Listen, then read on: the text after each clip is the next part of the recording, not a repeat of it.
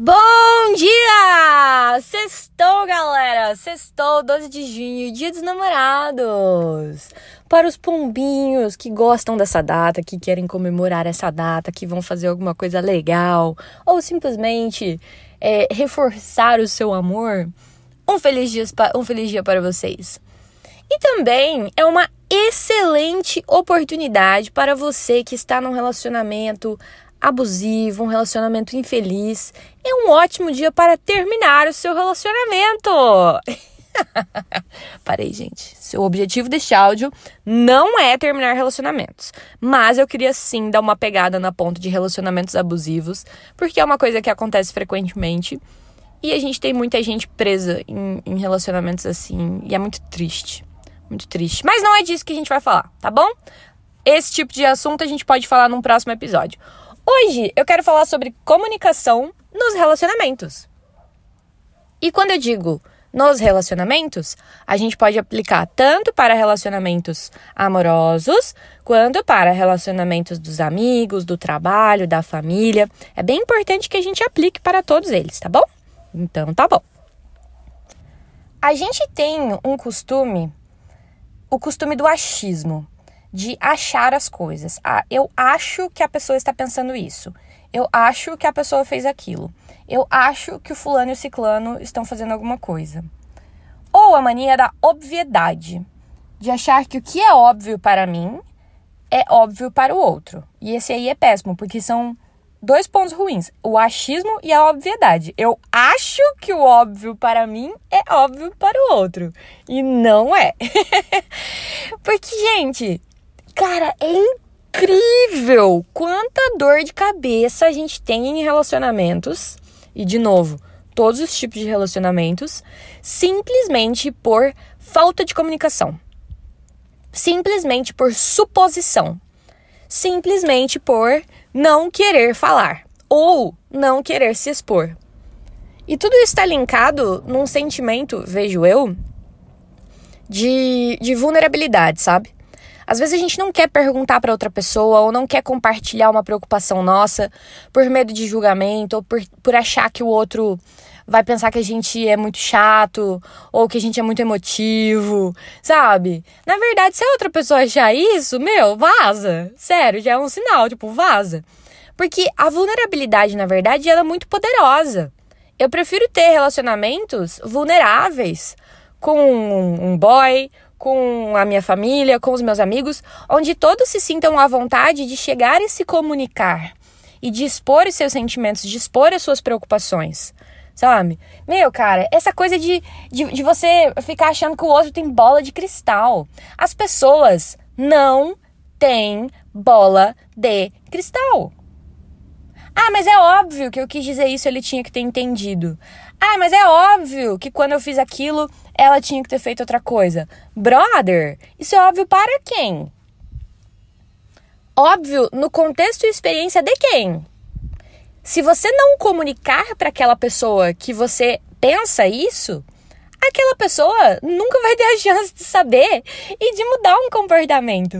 Quantas vezes a gente não vê comportamentos se repetindo um atrás do outro, simplesmente porque uma das partes resolve não comunicar, não abrir o seu coração, não expor a sua preocupação, e aí aquilo continua se repetindo. Sabe? O meu convite hoje é muito prático. Vamos parar de achar as coisas e vamos comunicar, vamos perguntar, vamos é, compartilhar. Ó, oh, eu tô me sentindo dessa forma. E claro, gente, sempre que a gente for falar, é, é, é, não uma comunicação agressiva. Ninguém gosta de comunicação agressiva. É da gente se colocar numa posição, nossa, de tipo, baixar a guarda e falar assim: olha, eu queria ter um papo com você. Queria fazer algumas perguntas, porque estão me fazendo mal, estão me incomodando, ou, ou enfim, o que for. E eu queria muito dividir isso com você. Eu queria muito que a gente somente conversasse sobre isso. Não entrar numa guerra, sabe? Às vezes as pessoas acham que a gente está entrando numa guerra quando a gente está perguntando as coisas ou quando a gente está compartilhando. Não, muito pelo contrário, a gente está só procurando a paz. A paz nossa, a paz para o outro. Porque senão a gente vai acumulando esse tanto de obviedades e achismos e no final alguém explode e não é bom. A gente sabe que não é bom. E, e, e, tudo isso vai corroendo a gente por dentro, sabe? Todas essas coisas que a gente vai guardando. Faz bem para quem, gente? Faz bem para absolutamente ninguém.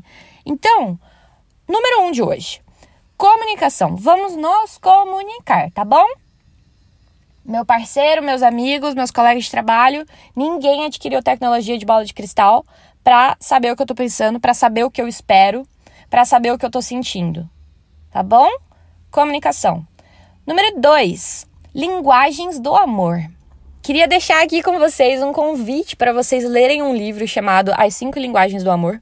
Esse livro ele é incrível. É, tem em áudio livro também no YouTube, quem, quem não quiser ler, dá pra, dá pra escutar, bem, bem bacana. É, ele fala sobre as nossas linguagens, porque nem sempre a gente, se, a gente se comunica, a mesma linguagem do amor é igual para as pessoas. Então, por exemplo, tem gente que a linguagem do amor é dar presentes, tem gente que a linguagem do amor é conversar o dia inteiro, tem gente que a linguagem do amor é estar presente nos lugares, ou enfim. Esse livro é muito bom. Por quê? Porque você vai entender que a sua linguagem do amor nem sempre é a mesma linguagem do amor das pessoas com as quais você se relaciona. E a partir do momento que você entende qual é a sua e qual é a dos outros, e como eles se sentem, e por que eles se sentem, e como é que a gente faz para alinhar essas linguagens, cara, é a porta para relacionamentos mais harmoniosos. É muito legal, é muito legal mesmo. E se você se permite entender aquilo e falar assim, beleza, eu realmente me relaciono, me relaciono com uma pessoa diferente ou com pessoas diferentes. Porque falando agora de relacionamentos amorosos, por algum motivo, a gente acha que a pessoa que tá com a gente, ela tem que ser igual a gente, ou que a gente virou gêmeos siameses e que todo mundo tem que estar tá querendo a mesma coisa, gostando da mesma coisa. Brother, não. Vocês estão juntos, mas vocês são seres individuais ainda com suas diferenças. E é lindo. Então, por isso que é importante a gente entender quais são as diferenças do, do, do, da outra pessoa. Não querer impor o nosso jeito de pensar, de viver as coisas que a gente gosta. Tá? Então, esse livro é muito, muito, muito legal, muito especial mesmo. Eu li ele duas vezes. E cada vez que eu li foi uma, uma visão diferente. Então, é isso que eu gosto também acerca de livros e filmes, que a gente está sempre interpretando conforme os nossos o nosso cenário atual, né? Eu li uma vez num relacionamento, li uma vez fora de um relacionamento e tive visões totalmente diferentes. Então eu convido todo mundo a se comunicar e aprender sobre as linguagens de cada um. Tá bom, gente? Um beijo no coração de vocês, uma ótima sexta-feira para nós. E no, na próxima semana a gente vai entrar num assunto mais prático. Vamos ter convites a exercícios para a gente tornar um hábito ruim mais difícil e tornar um hábito bom mais fácil. É isso aí, galera. Um beijo. Sextou!